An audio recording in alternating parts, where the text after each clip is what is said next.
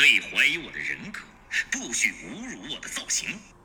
玩弄乾坤是很有成就感的事。这种前赴后继送死的勇气令我钦佩。没有欲望，何来胜利？用头脑而不是武力，多么精确完美的打击！王者荣耀英雄故事：周瑜。当太古时代逐渐落幕，大陆一度陷入混乱，唯有东部三地幸运地避开战祸，依旧生机勃勃。而后，经由树下所传承的文明之火，更使三地各受其意。魏善铁器锻造，蜀善机关，吴善造船。东海和远航造就了江东的覆辙，船便是吴地命脉。统领这些命脉的乃当地豪族们，他们垄断船只和航线，高高在上。安享奢靡，却对街头的潦倒者视而不见。他们偏安一隅，沉迷于醉生梦死与长生术方，却对吴地的破碎毫不关心。周瑜生于这些江东名门之中，有一个问题于心中挥散不去：吴地会成为什么样的国家？怀抱求索的决心。青年远道就学于树下学院，夫子的教导没有给予直接答案，反倒出身蜀地的同学诸葛亮对他造成不小的心理阴影。学子们日夜辩论着：使大陆长久秩序安宁的是知识、金钱，亦或权力？而他只能咬牙接受。永远屈居次席的事实，但青年坚信自己的正确，于是回到江东后，便谋划着与志同道合的伙伴去实现建立理想国家的梦想。那个伙伴的名称叫做孙策，让远行航线畅通无阻，再不畏惧海盗的威胁，让鱼米之乡年年丰收。再不为水患困扰，让豪族们从奢靡中惊醒，再不因私利而为祸。还有青年不曾说出口的野望，让吴地成为真正的国家而崛起，连三分之地也收入囊中。以航船所带来的金钱，加之机关和铁器的辅助，必能维持长久的秩序与和平。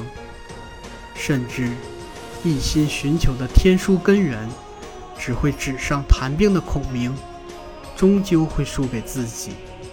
毕竟，虚无缥缈的知识之源，又怎能与英雄和权力相比呢？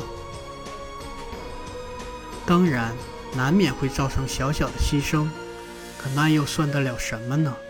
相对于令吴地成为伟大国家的未来而言。面对江东占据绝对统治力的豪族，两个青年一点点积蓄力量，终于建造出自己的武装船队。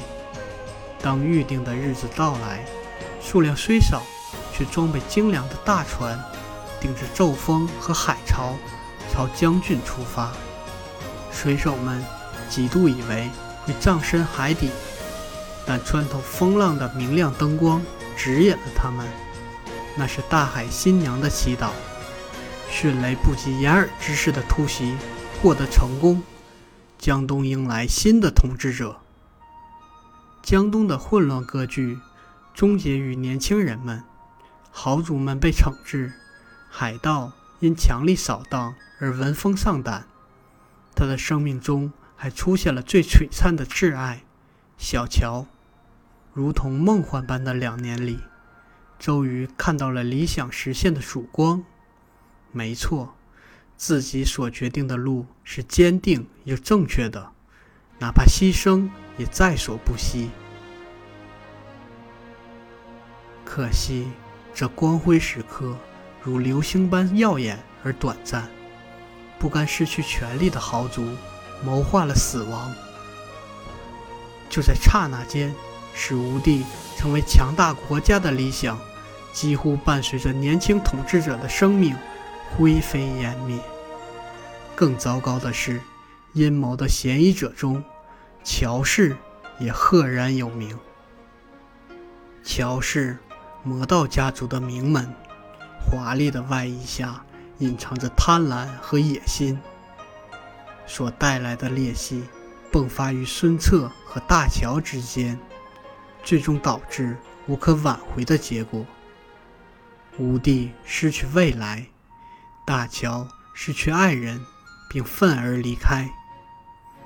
幸亏及时赶回王都的周瑜力挽狂澜，将王位交托给了新的君主。没有人知道的是，意气风发的铁血都督已从内心。感到战栗，命运无情嘲弄了他的自以为是。会被一一夺走的，并非微末的祭品，而是挚爱，是手足，是信仰与光明。乔氏固然自铁腕下崩塌了，可隐藏于阴暗中的敌人依然跃跃欲试。如果还有下一次，自己失去的。会是爱人小乔吗？没有了小乔的吴地，还是那个从树下学院时就梦寐以求的理想国家吗？北面魏都的兵马不同寻常的调动起来，那是另一位枭雄为了自己的理想国家而运筹帷幄。破碎已久的大陆东岸即将卷入不同寻常的战争中。此时，一封书函由快马递到将军，上面的笔迹既熟悉又令人切齿。谁选择的理想之路才是正确的？谁才有资格决定三分之地最终会成为怎样的国家？那就交由战争裁决吧。身为男人，无法让步的只有两件事：胜利。和小乔，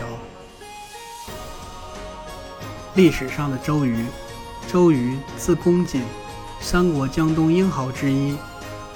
先辅佐孙策，后在孙权帐下为都督，为人风流倜傥，善音律，人称杜许周郎，留下“曲有误，周郎顾”的美谈。